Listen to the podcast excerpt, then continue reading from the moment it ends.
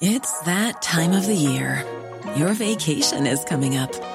You can already hear the beach waves, feel the warm breeze, relax, and think about work.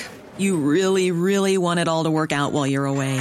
Monday.com gives you and the team that peace of mind. When all work is on one platform and everyone's in sync, things just flow wherever you are.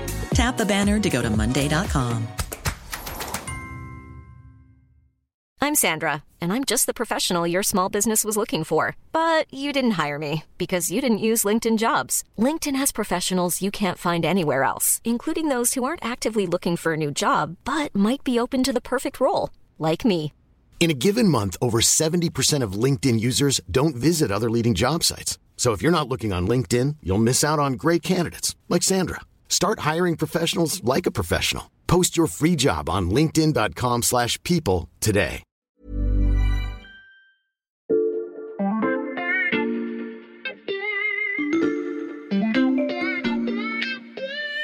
Salut, c'est Xavier Yvon. Cette semaine, dans la loupe, je vous propose de découvrir ou redécouvrir une sélection d'enquêtes de l'Express qui ont marqué l'actualité ces derniers mois. Bonne écoute Quand je parle de la loupe à quelqu'un qui ne l'a jamais écouté, j'aime bien dire que c'est le podcast des transformations. C'est un mot qui reflète parfaitement la promesse de nos épisodes, qu'il soit question de géopolitique, de rationalité scientifique ou de technologie, on a toujours à cœur de vous raconter un monde qui change. Bon, parfois ça implique de petits voyages dans le temps pour comprendre l'influence de ce qui s'est passé hier, mais c'est toujours pour mieux éclairer le présent et surtout se projeter dans l'avenir. Je vous dis ça pour que vous ne pensiez pas que notre sujet du jour est un peu éloigné de nos bases. Dans cet épisode, on va parler d'espionnage, de recrutement façon bureau des légendes et d'enregistrement clandestin, le tout dans le décor d'une grande école française, l'Institut national des langues et civilisations orientales, l'INALCO. Dans les années 1970, l'endroit était un vivier de recrutement pour les services secrets de la France et d'ailleurs, notamment le fameux KGB. Aujourd'hui, les équilibres géopolitiques ont bien changé. Dans beaucoup d'endroits du monde, ils semblent vaciller. Mais les élèves de l'INALCO continuent d'être approchés par la DGSE comme les régimes les plus autoritaires pour devenir peut-être les espions de demain.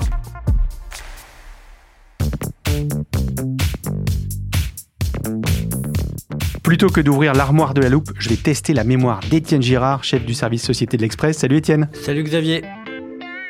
Il y a quelques mois, on avait fait ensemble un épisode qui s'appelait Que valent nos espions? sur les critiques et les pistes d'amélioration des services de renseignement français. Et tu avais eu cette petite formule très courte qui résume bien le caractère intemporel de cette thématique. Bah, je me souviens très bien. Qu'est-ce que tu crois, Xavier? Là où il y a des crises, il y a des espions. Incollable. Bravo Étienne. À mon tour de te faire une petite référence à cet épisode, Xavier. Tu avais suggéré, je me rappelle, qu'on Mhm. évite de trop citer le bureau des légendes Oui. pour ne pas faire trop cliché. Mais pour entrer dans notre sujet du jour, je te propose de faire le récit d'une scène qu'on m'a racontée pendant mon enquête et qui aurait parfaitement pu trouver sa place dans la série d'espionnage. Je vais être transparent avec nos auditeurs. Tu me l'as déjà raconté en préparant cet épisode. Je sais que ça vaut le coup. Donc, je t'accorde une dérogation. Étienne, vas-y. Ah, c'est sympa. Bon, on est au bord de la Seine, Mhm. sur l'île de la Cité, à Paris. Deux badauds, un homme, Mhm. une femme. Ils sont assis sur le même banc, mais ils ne se regardent pas. Tu pourrais tout à fait passer devant eux sans savoir du tout à quoi tu assistes. C'est-à-dire Il s'agit d'un entretien d'embauche informel à la DGSI, Mhm. le service de renseignement intérieur français. Elle, c'est une jeune femme qui termine une licence d'arabe à l'Institut national des langues et civilisations orientales, Mhm. l'INALCO, Langzo de son surnom. Elle est la meilleure de sa classe. Un de ses profs lui a demandé si elle pourrait envisager de faire des traductions en simultané pour une direction de l'État. Il n'a pas précisé. Plus tard, un homme l'appelle au téléphone, en numéro privé. Il reste vague sur son emploi exact, Mhm. il lui dit juste qu'il est fonctionnaire. Il lui propose un rendez-vous sur l'île de la Cité. Tu commences à comprendre. Mhm. Elle, elle a tout de suite compris que c'était un entretien pour entrer, peut-être, dans un service de renseignement. Le jour du rendez-vous, elle répond donc à des questions qui sont des questions classiques d'entretien, en tâchant de ne pas planter ses yeux dans ceux de son interlocuteur. Ça fait partie des règles. Pourquoi? C'est pour ne pas que les joggeurs et autres promeneurs se doutent qu'ils sont en train d'assister à un entretien pour la DGSI. Il lui demande d'où vient son attrait pour la langue arabe, Mhm. pour le Moyen-Orient, s'il travaille pour l'État pourrait l'intéresser, si elle sait reconnaître différents accents de la langue arabe. Là, je pense que nos auditeurs ont envie de savoir comment s'est terminé l'entretien, Étienne. Ben, Figure-toi que finalement, elle n'a pas été recrutée. Alors, non pas parce qu'elle n'a pas fait l'affaire Mhm. au moment de l'entretien, mais en vrai, en fait, une partie de sa famille habite à l'étranger. Et ça, c'est considéré comme une vulnérabilité qui rend impossible son embauche par un quelconque service de renseignement français. Interdit. Pourquoi? Parce qu'on pourrait faire pression sur vous en menaçant votre famille à l'étranger. Mais des entretiens comme ça, il y en a tous les ans. Des diplômés de l'INALCO sont démarchés à la fois par la DGSI ou par la DGSE, le service de renseignement extérieur français. Merci Étienne pour le récit de cette scène en effet très cinématographique. Je te propose qu'on en vienne à la présentation de l'INALCO parce que je suis pas certain que tout le monde connaisse.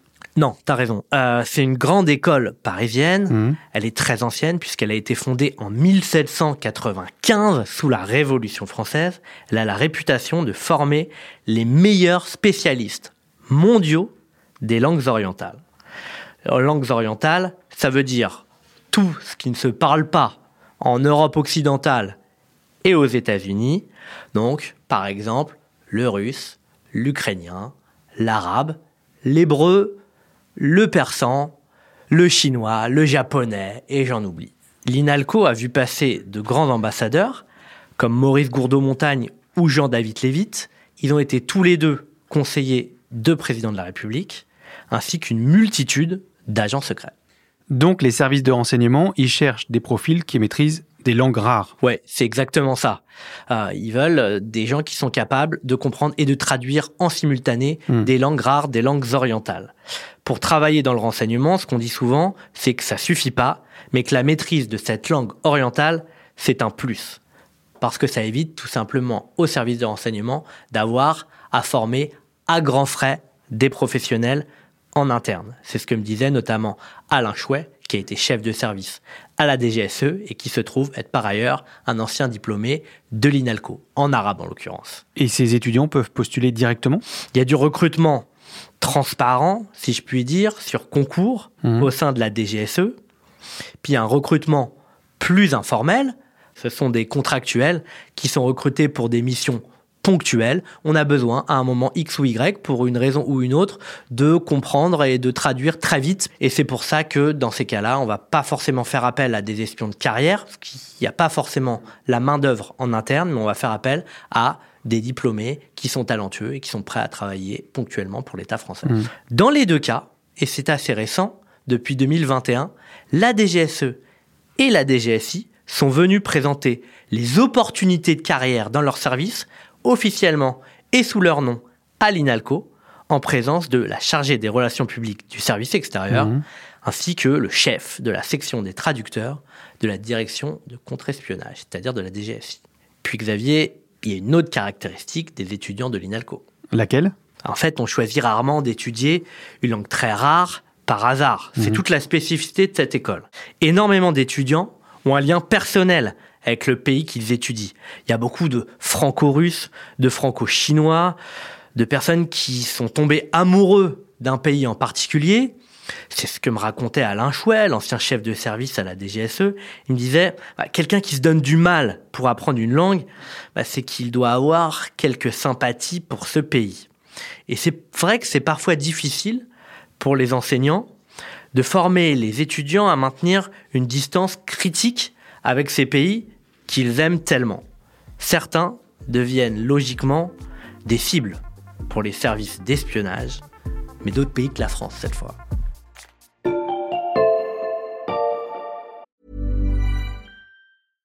Hiring for your small business? If you're not looking for professionals on LinkedIn, you're looking in the wrong place. That's like looking for your car keys in a fish tank.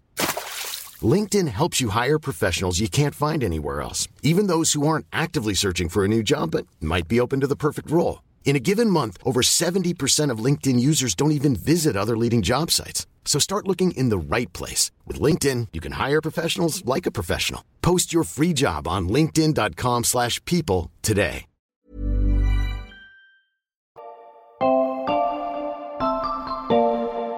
Bon, on a expliqué le fonctionnement de l'INALCO aux auditeurs, Xavier, Mhm. mais on n'a pas encore décrit l'école à proprement parler. Alors moi, j'y ai passé un après-midi, un vendredi, Mhm. pour l'enquête. Est-ce que tu veux que je te raconte Bah, avec plaisir, Étienne, vas-y. Les nouveaux locaux de l'INALCO, ils ont été ouverts il y a une grosse dizaine d'années dans ce qu'on appelle le nouveau quartier latin. C'est dans le 13e arrondissement de Paris. C'est pas loin de la Bibliothèque nationale de France. Alors, vu de l'extérieur, euh, c'est un joli local de briques rouges. Et à l'intérieur, bah, une flaque classique. Hmm. En réalité, il y a des petites salles qui accueillent les TD des étudiants. Et au rez-de-chaussée, on a les amphithéâtres et les auditoriums. La spécificité, c'est peut-être la sociologie des étudiants.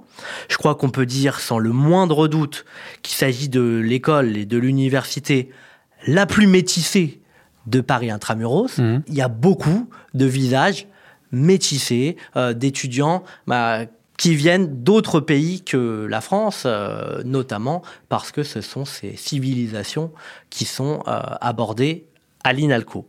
Entre étudiants, j'ai pu écouter un peu les, les discussions informelles comme ça à la cafétéria. Bah, ça parle énormément de géopolitique. J'ai pu percevoir une discussion sur Erdogan Mhm. et sur le, le kémalisme en Turquie et son rapport à la laïcité. Bref, des, des discussions passionnantes entre étudiants et qui volent assez haut.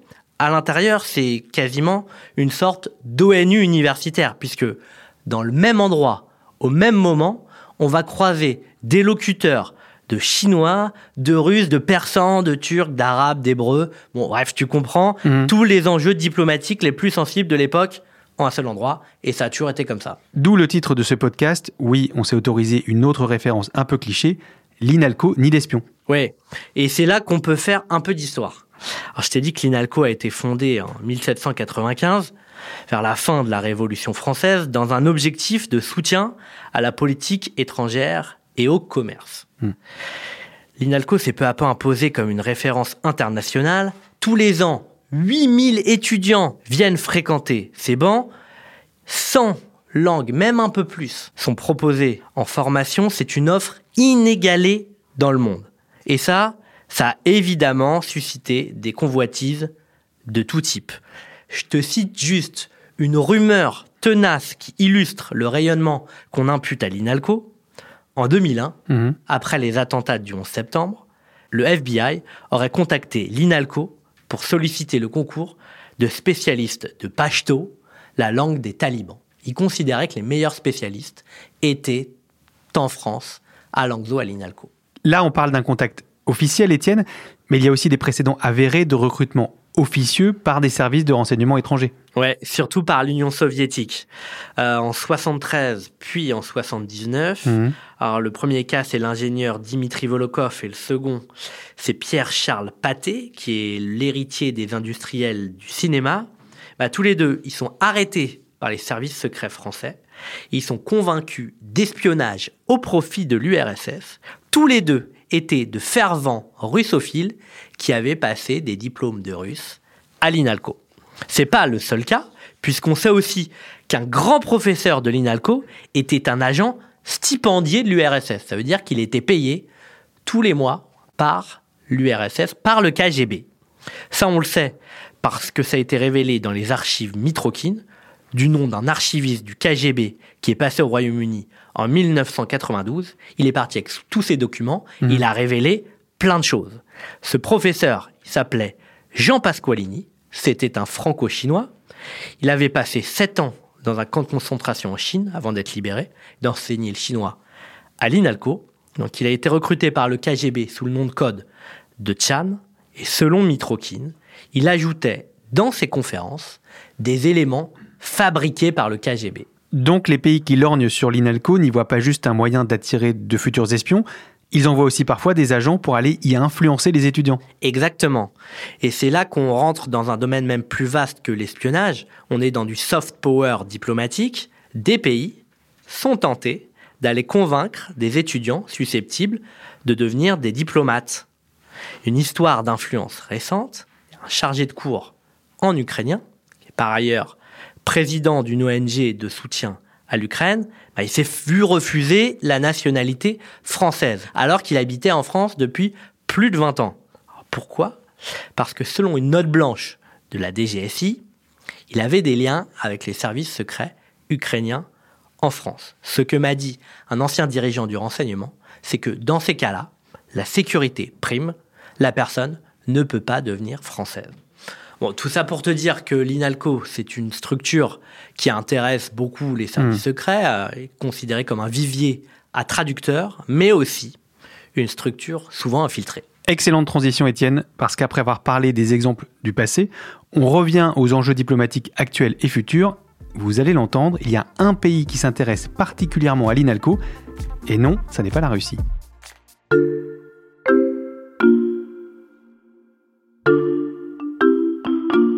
Bah en fait, euh, si quand même un peu, parce que la l'INALCO fait partie des objectifs prioritaires des services russes. Je savais que tu t'empresserais de préciser mon propos, Étienne. Vas-y, on t'écoute. Bon, je te donne juste un exemple. Jean-François Huchet, qui est mhm. l'actuel président de l'INALCO, il m'a fait part de sa vigilance et il me confirme une alerte liée à la Russie avec une association étudiante. Mhm. En faisant quelques recherches, j'ai découvert que l'association étudiante en question, elle a reçu une diplomate russe le 25 février 2022. Donc au lendemain de l'invasion de l'Ukraine. Exactement. D'où un soupçon de complaisance intellectuelle, sachant que un mois avant cette date, la même association avait aussi reçu un diplomate français qui a adopté des positions plutôt pro-russes. Hmm. Alors ça, c'est pour la Russie.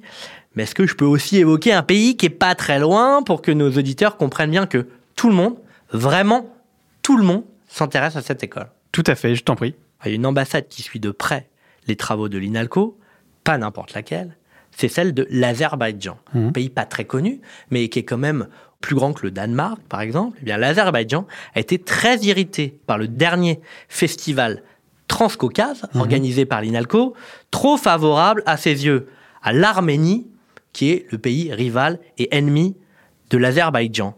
Encore plus récemment, l'INALCO a refusé d'accueillir deux enseignants d'Azérie proposés par l'Azerbaïdjan parce que ce pays n'acceptait pas que l'établissement exerce un droit de regard sur leur profil. Bref, il y avait un risque de propagande. Hmm. Voilà, donc on peut en venir maintenant au pays auquel tu faisais référence et dont j'ai effectivement beaucoup entendu parler au cours de mon enquête. Allez, c'est moi qui brise le suspense, il s'agit de la Chine. Parce que parmi les langues proposées à l'INALCO, Étienne, il y a celle de certaines minorités chinoises. exactement. Il y a notamment le ouïghour et le tibétain. Alors j'ai eu des remontées de plusieurs enseignants. Les enseignants de ouïghour et de tibétain voient souvent, figure-toi, des étudiants chinois à la motivation un peu incertaine hmm. débarquer dans leurs cours. Je te cite une chargée de cours en ouïghour avec laquelle j'ai discuté. Elle me dit que oui, les étudiants chinois, quand elle les questionne, bah, ils disent que le ouïghour, ça les intéresse. Mhm. Ils savent pas expliquer plus leur motivation et bizarrement, ils font souvent aucun effort pour apprendre la langue. Mhm. En revanche, elle se souvient qu'un étudiant en particulier a insisté pour intégrer la boucle WhatsApp du cours sur laquelle il y avait tous les documents du cours.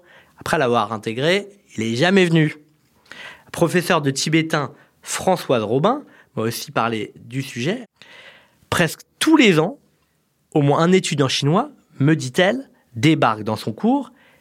Et tu sais depuis quand? Non, mais je t'écoute. Depuis la rentrée 2008, c'est-à-dire quelques mois après la perturbation du passage de la flamme olympique à Paris par des militants pro-Tibet. Hmm. Drôle de hasard. Elle me raconte même que récemment, elle a eu un étudiant chinois qui ne disait rien en cours. En revanche, en dehors des cours, il posait beaucoup, beaucoup de questions à ses camarades et notamment et surtout à son étudiant tibétain. Étonnant. On l'a par ailleurs averti qu'il tenait toujours devant lui une étrange tablette. Je la cite. Est-ce que c'était pour enregistrer? On n'a pas de preuves, mais on sait que les études tibétaines intéressent l'ambassade chinoise. Et est-ce que ces soupçons d'intervention de Pékin se manifestent ailleurs que dans les salles de classe? Oui, à plusieurs niveaux d'ailleurs. Ça se manifeste au niveau de l'influence diplomatique. En septembre 2016, le Dalai Lama, leader mmh. spirituel du Tibet, vient en France. Une conférence est organisée à l'INALCO. l'ambassade de Chine tente à deux reprises de faire annuler la conférence. Elle sollicite des rendez-vous avec la présidence de l'INALCO, puis elle envoie un courrier mettant en jeu le maintien de la bonne relation entre l'INALCO et la Chine.